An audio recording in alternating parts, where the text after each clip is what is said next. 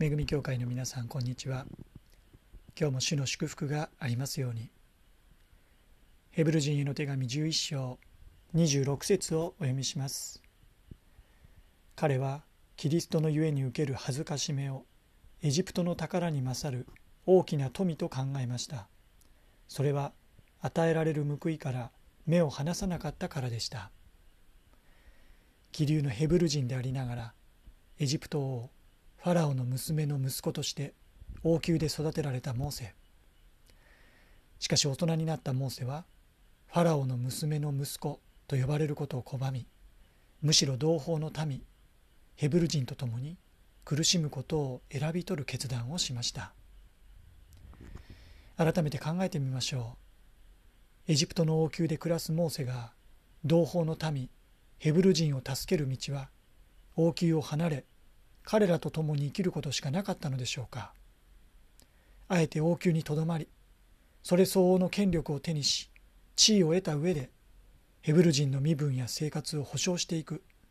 そんな選択肢もあったのではないでしょうか。けれどもモーセはこうしたやり方を選びませんでした。それはなぜか。26節はそれは彼モーセがキリストのゆえに受ける恥ずかしめをエジプトの宝に勝る大きな富と考えたからと解説します。モーセが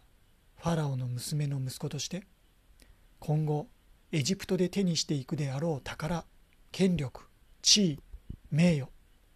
それらは計り知れないものがありました。けれどもモーセは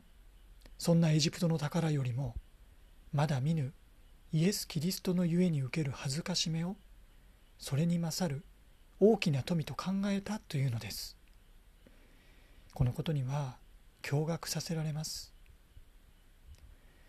後に使徒パウロが自分の血筋生い立ち受けてきた最高の教育培ってきた知識のすべてをしかしキリストを知ったことの素晴らしさに比べればもはや塵悪多に等しいそう告白したことと重なります。常識では到底考えられない。誰がどう考えても納得しかねる。しかしそんな価値観の大転換価値基準の大逆転が主を信じる者には起こるのです。モーセほどでなくてもパウロのようでなくても私たちも主に救われた者たちとして主の愛を知った者たちとして私たちの人生観価値観は大きな転換を遂げているのではないでしょうか。私たちのためにご自身を無にして使えるものの姿を取られたイエス・キリストのゆえに私たちのためにご自身の命を与えてくださった主イエス・キリストの贖いのゆえにモーセはエジプトの宝以上に与えられる報いキリストにある大きな富から目を離しませんでした。目を離さなかったという言葉は目を背けなかったという意味です。目を背けたくなることもあったのかもしれません。